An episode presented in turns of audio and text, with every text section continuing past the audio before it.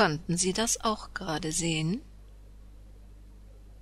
Die Hand, die die kleine bunte Spieluhr aufzieht, das wiegende Kinderbett und dann?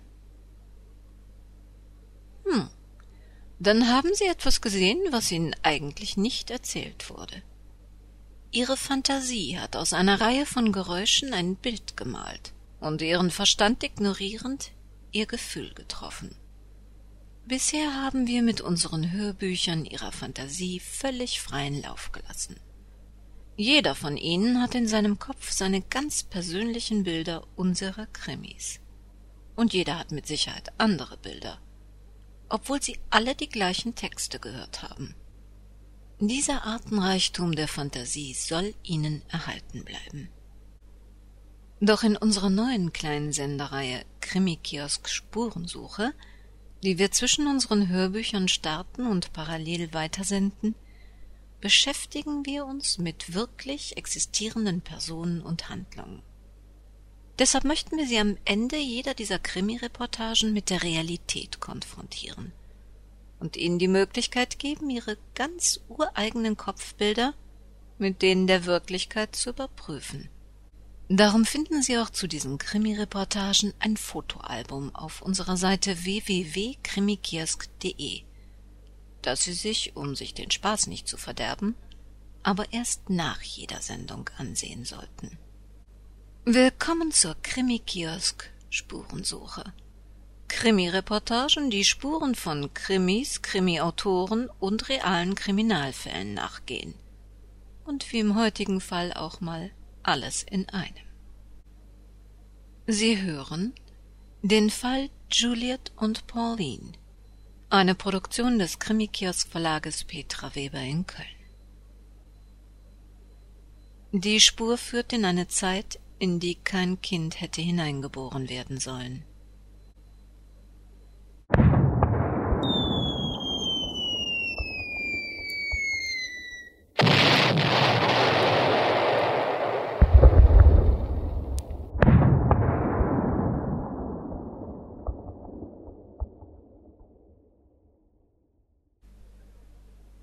London 1940 Deutsche Bomben fallen auf die Stadt.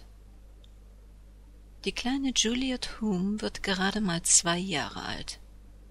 Und ihr Leben ist schon geprägt von Angst und Verzweiflung. Juliets Eltern, Hilda Hume, eine gebildete englische Akademikerin, und ihr Vater Dr. Henry Rainsford Hume, ein hochbezahlter Physiker der britischen Regierung, müssen hilflos zusehen, wie ihre kleine Tochter von Albträumen geschüttelt mehr und mehr auf den psychischen Stress des Krieges mit heftiger Atemnot reagiert. Als in den folgenden Jahren Juliets Bruder Jonathan geboren wird, erkrankt Juliet an Tuberkulose und erleidet eine böse Lungenentzündung. Die Ärzte bangen um das Leben des kleinen Mädchens und schweren Herzens entschließen sich die Eltern Hume, 1946 die achtjährige Juliet zu Bekannten in das warme Klima auf die Bahamas zu schicken. Es ist eine Zeit der Not und Entbehrung, und viele Kinder trifft es im Europa dieser Tage noch wesentlich schlimmer. Doch die kleine Juliet leidet seelisch fürchterlich unter der Trennung von ihrer Familie. Während ihr zarter Körper sich langsam erholt, nimmt ihre Seele Schaden. Zur gleichen Zeit auf der anderen Seite der Erde.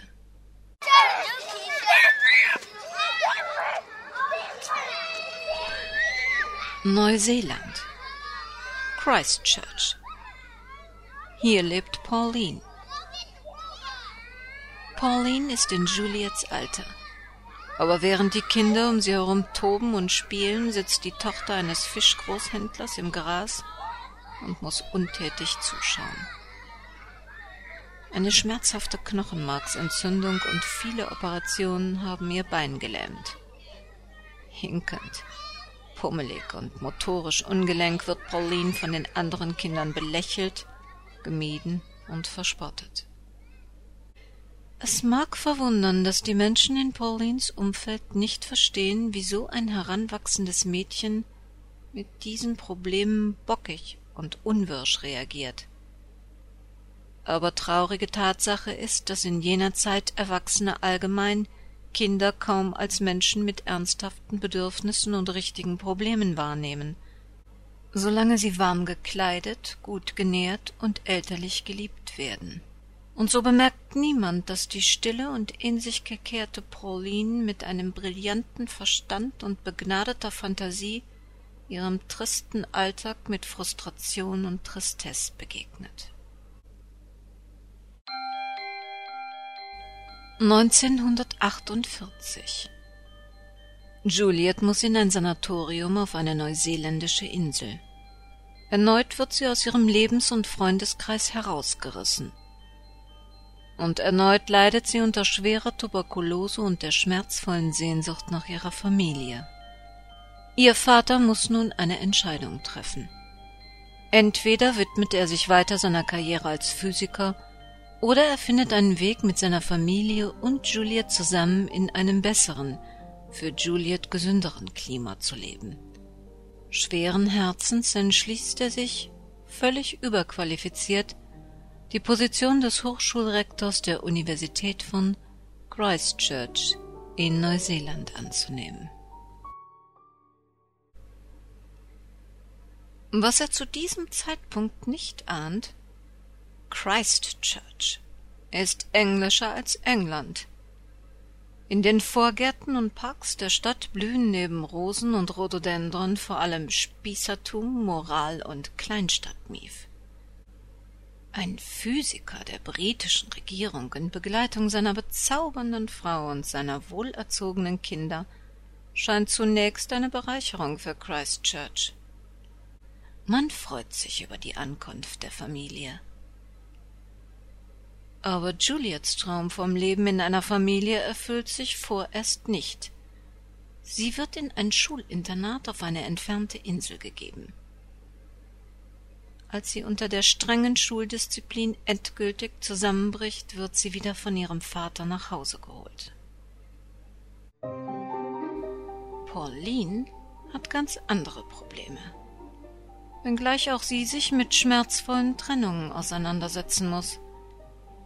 Ihre geliebte kleine Schwester Rosemary wird vom Rest der Familie mehr und mehr als Belastung empfunden.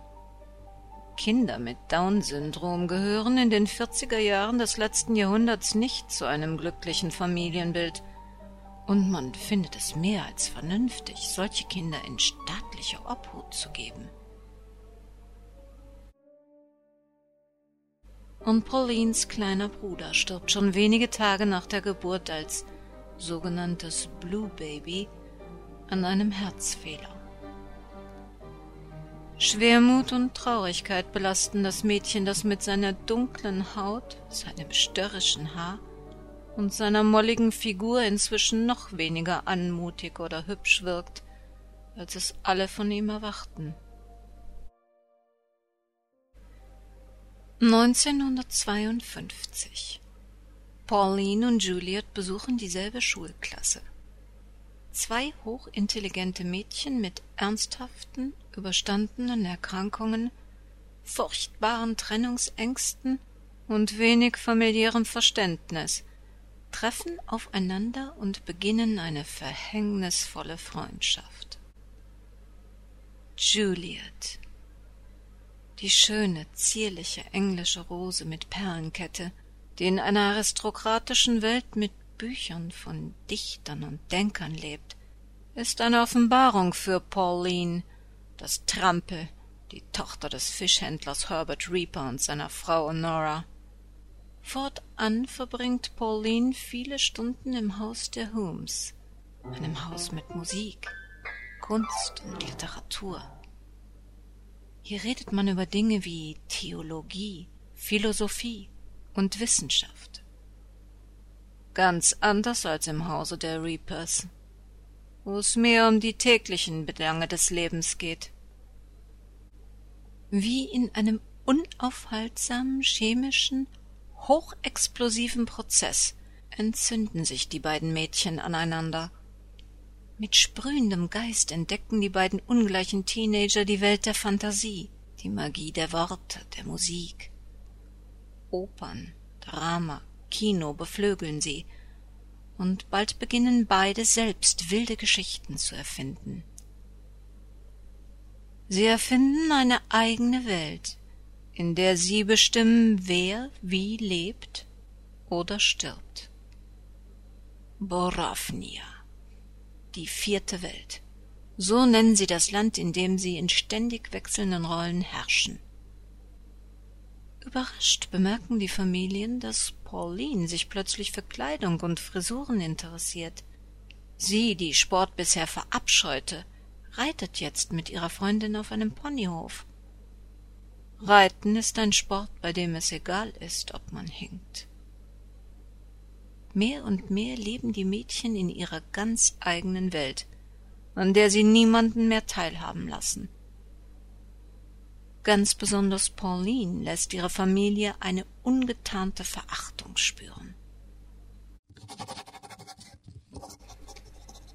Wie besessen fangen beide an zu schreiben. Tagebücher, Romane, Essays, Gedichte.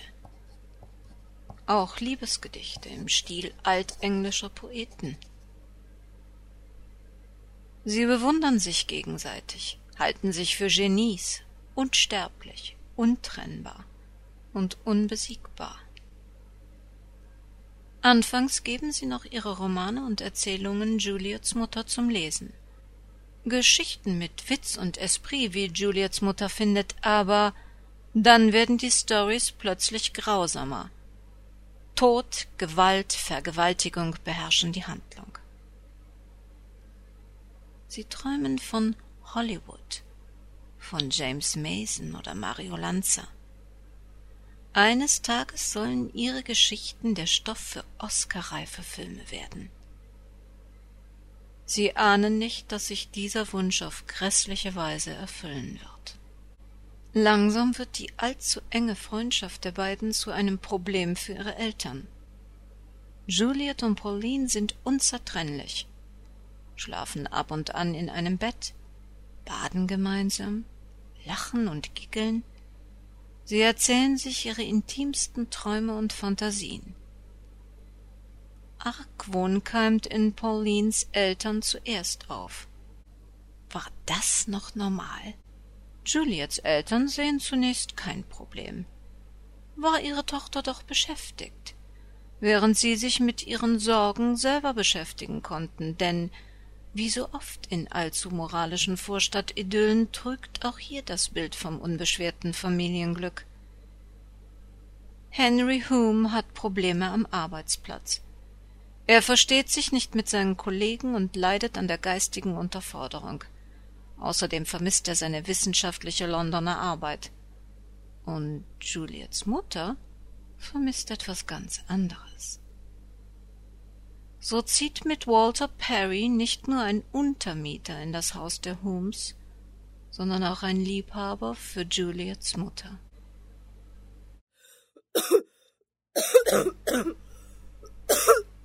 Neunzehnhundertdreiundfünfzig. Erneut wird Juliet schwer krank und liegt mit Tuberkulose in einer Klinik. Pauline besucht sie. Ihre Eltern nicht. Sie müssen auf eine dringende Reise nach England. Vier Monate später kommt Juliet entkräftet und als nicht geheilt wieder nach Hause. Die Spannungen zwischen Juliets Eltern wachsen. Am 22. April 1954 öffnet Juliet mitten in der Nacht eine Tür, die sie besser verschlossen gehalten hätte. Ihre Ahnungen werden zur Gewissheit. Walter Perry und ihre Mutter sind ein Paar. Schnell wird ihr erklärt, dass der Vater Bescheid wisse, die Ehe am Ende sei, man sich trenne und sie und ihr Bruder mit dem Vater nach Südafrika reisen werden. Sie müsse das doch verstehen. Juliet versteht. Eine Welt bricht in ihr zusammen. Von der Mutter abgeschoben, von Pauline getrennt, soll sie wieder ein neues Leben auf einem neuen Kontinent beginnen. Als sie Pauline davon erzählt, droht diese mit Selbstmord. Und Juliet wird Jahrzehnte später in einem Interview mit dem Krimiautor Ian Ranking sagen, dass sie keinen Moment an Paulines Suizidabsichten gezweifelt hat. In ihrer Verzweiflung beschließen die beiden Teenager zusammen in die USA auszuwandern, Drehbücher für Filme zu schreiben. Ein Kindertraum von Erwachsenen müde belächelt. Lediglich Paulines Mutter ist besorgt. Sie möchte den Umgang ihrer Tochter mit der vornehmen, seltsam abgehobenen Juliet strikt unterbinden und alarmiert Dr. Henry Hume, der seine Tochter daraufhin von einem Psychiater untersuchen lässt, der ihm prompt eine krankhafte homosexuelle Neigung Juliets attestiert. Das mag heute absolut harmlos klingen, war allerdings zu jener Zeit eine anerkannte Geisteskrankheit und in jedem Fall strafbar. Die Entscheidung steht nun fest. Juliet muss mit ihrem Vater und Bruder das Land verlassen, in jedem Fall weit weg von Pauline.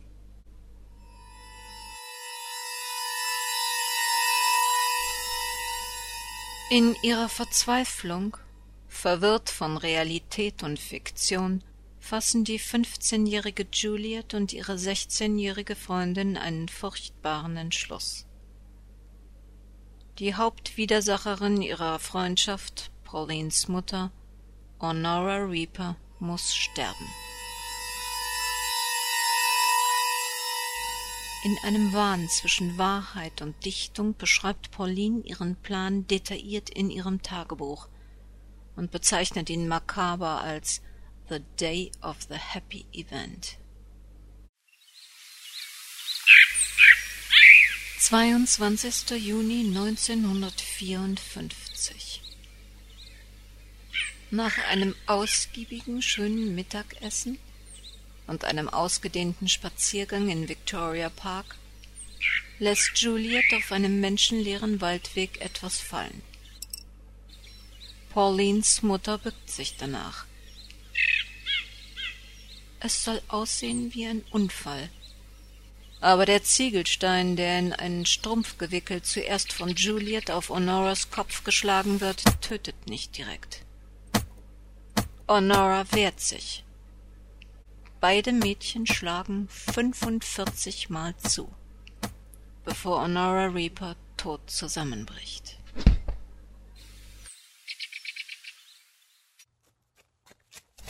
Juliet läuft zu einem Teehaus im Park, um Hilfe für die gestürzte Honora zu holen. Doch noch am selben Abend werden beide Mädchen verhaftet. Es ist traurige Gewissheit. Juliet Hume und Pauline Parker sind an diesem Tag Neuseelands jüngste Mörderinnen. Es spricht für sich. Pauline Parker nimmt noch sofort am gleichen Abend die alleinige Schuld auf sich, behauptet, die Freundin habe nichts gewusst, während Juliet zunächst einmal behauptet, überhaupt gar nicht dabei gewesen zu sein, als es passierte. Haben Sie was bemerkt? Das Opfer heißt Honora Reaper. Und ihre Tochter Pauline Parker? Tja, die Welt ist in Christchurch doch nicht so geordnet und geregelt, wie man glaubt. Im Verlauf des Prozesses zeigt sich nämlich, dass die Reapers, Herbert und Honora, seit Jahrzehnten heimlich unverheiratet zusammenlebten, zu jener Zeit völlig unverzeihlich und unerhört unmoralisch. Weder Pauline noch Juliet begreifen die Endgültigkeit ihres Verbrechens.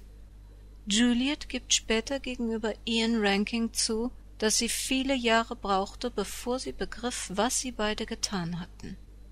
Und so lachen und scherzen die beiden jugendlichen Angeklagten, wenn sie im Gerichtssaal aufeinandertreffen, als ginge es nicht um den grausamen Tod eines Menschen, sondern nur um eine ihrer vielen erfundenen Geschichten. Neuseeland ist erschüttert.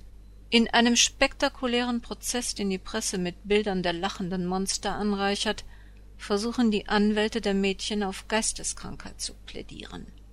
Folie à deux, vermuten psychiatrische Gutachter, eine schon damals umstrittene Idee, dass eine dem Wahn verfallene Person zeitweise eine zweite, eigentlich geistig gesunde, in ihren Wahn mit hineinzieht. Man ahnt, welchem der beiden Mädchen der Wahnsinn zugeschrieben werden sollte und welches nur hineingezogen worden sein soll. Und doch, eine echte Geisteskrankheit ist schon so gut wie bewiesen. Bescheinigten Psychiater nicht schon vor der Tat Juliets lesbische Veranlagung? Es ist das Jahr 1954 und nicht nur in Neuseeland wird Homosexualität als Grund zur Einweisung in eine geschlossene Psychiatrie gesehen. Ein Aufschrei geht durch Neuseelands Gesellschaft. Jugendliche Mädchen werden ab sofort auf Schulhöfen kontrolliert und bewacht. Keine Berührungen, keine Vertrautheiten, keine Nähe unter Mädchen. Die Botschaft war klar. Homosexuell, geisteskrank, kriminell. Tausende neuseeländischer Frauen trennen sich von ihren Freundinnen. Übereilt werden Ehen geschlossen. Denn ein Kuss zu viel, eine Umarmung zu innig, und schon könnte man glauben, die Freundin. Aber der Vorsitzende Richter lässt keinen Zweifel daran, dass er die beiden Mädchen für voll schuldfähig hält. Er betont, dass die Mädchen nicht krank, sondern nur abgrundtief schlecht sind. Und so interessiert es auch niemanden, dass die Erwachsenen nicht wahrnahmen, wie Pauline und Juliet in der Vergangenheit gelitten hatten. Unter ihren Trennungsängsten, unter ihren schweren körperlichen Erkrankungen, aber Pauline auch unter etwas, was man heute Bulimie nennt, verursacht durch körperliche Übergriffe, die im Hause ihrer Eltern durch Untermieter stattfanden. Zu diesem Zeitpunkt ahnen nur Juliets Mutter und ihr Liebhaber Walter Perry, dass auch sie am Tod Honora Reapers nicht ganz unschuldig sind. Während des Prozesses stehen sie Juliet zur Seite und sagen äußerst günstig für sie aus. Paulines Vater, Herbert Reaper, kann und will der Mörderin seiner Frau nicht beistehen. Für ihn bleibt das grausame Geschehen unfassbar.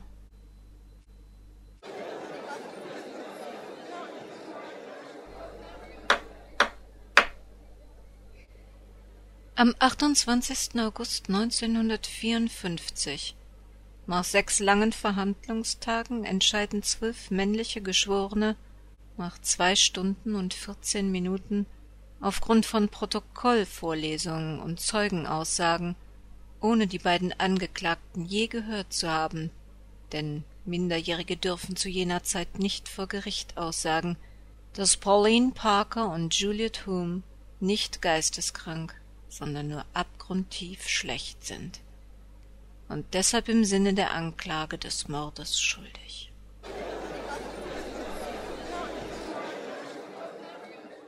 Da beide Mädchen minderjährig sind, können sie nicht zum Tode verurteilt werden. Der Richter, der den Geschworenen zuvor deutlich zu verstehen gab, dass es in der Rechtsprechung der Krone keinen Platz für Mitgefühl gebe, beschließt sie auf unbestimmte Zeit in getrennte Gefängnisse zu verbringen. Juliet und Pauline dürfen sich den Rest ihres Lebens nie wiedersehen.